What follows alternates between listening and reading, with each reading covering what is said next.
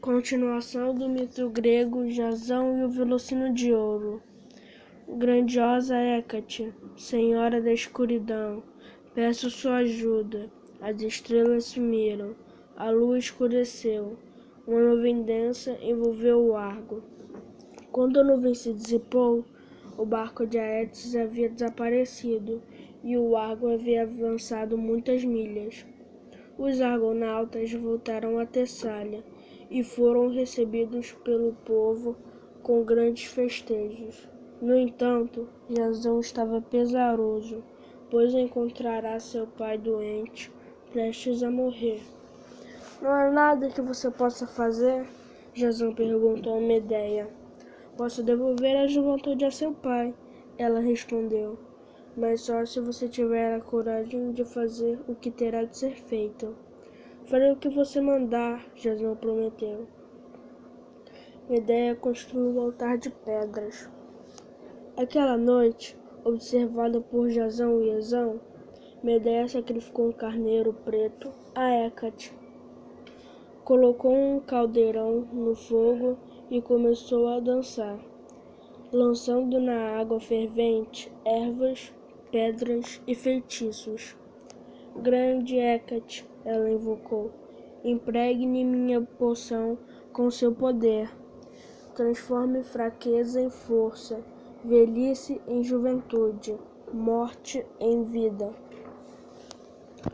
Medeia mergulhou na poção quente um galho de seco de oliveira, e quando retirou, ele havia se transformado num ramo verde, carregado de folhas novas e de azeitonas maduras. Então ela entregou uma faca a Jazão e disse: Agora é sua vez de agir. Mate seu pai. Jazão se recusou. Como posso cometer um crime tão horrível? Os olhos de Medeia faiscaram de cólera. Você não disse que teria coragem de fazer o que tinha de ser feito? Ela gritou indignada.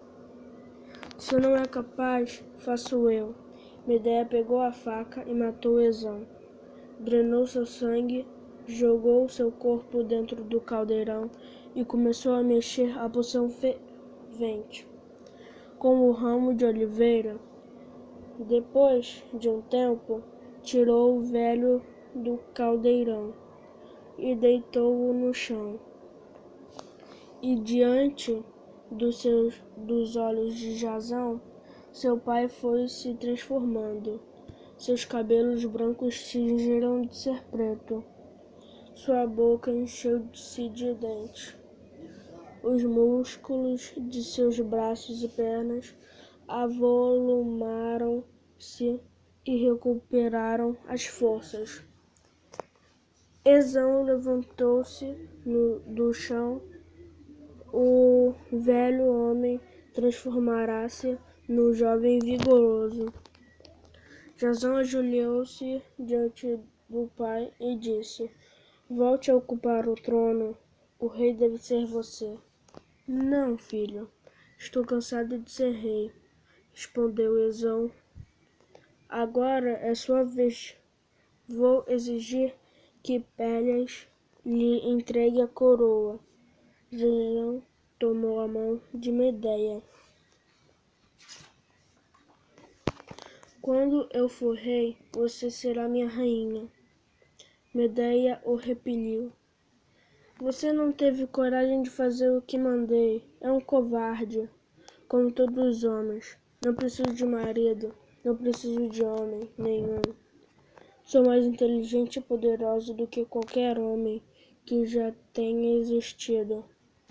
Na noite seguinte, as filhas de Pélias foram ter com Medeia. Nosso pai está velho e fraco, mas continua sendo rei. Elas disseram: Não queremos entregar o trono a Jazão. Ajude-nos, Medeia. Devolva a juventude a Pélias, para que possamos convocar o trono. Medeia prometeu ajudá-las.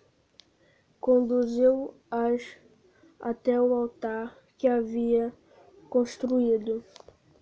Pélias, que estava muito fraco para andar, foi carregado pelas filhas.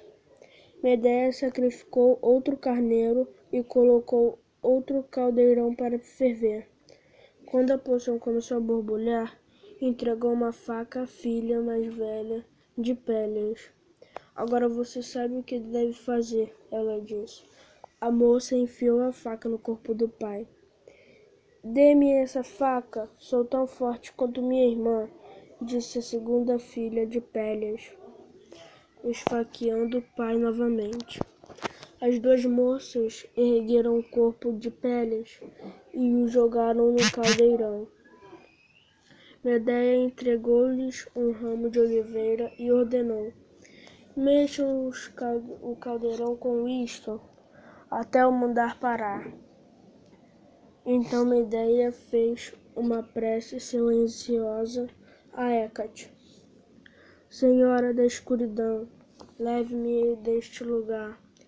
Quero, não quero mais lidar com essa gente trapaceira e covarde. Uma carruagem puxada por serpentes surgiu para buscar Medeia e a levou para as profundezas do céu noturno. As filhas de Pélias continuaram mexendo o caldeirão, conforme Medeia havia ordenado, na esperança de trazer o pai de volta à vida e à juventude. E assim ainda não se cansaram. E se ainda não se cansaram, devem estar mexendo até hoje.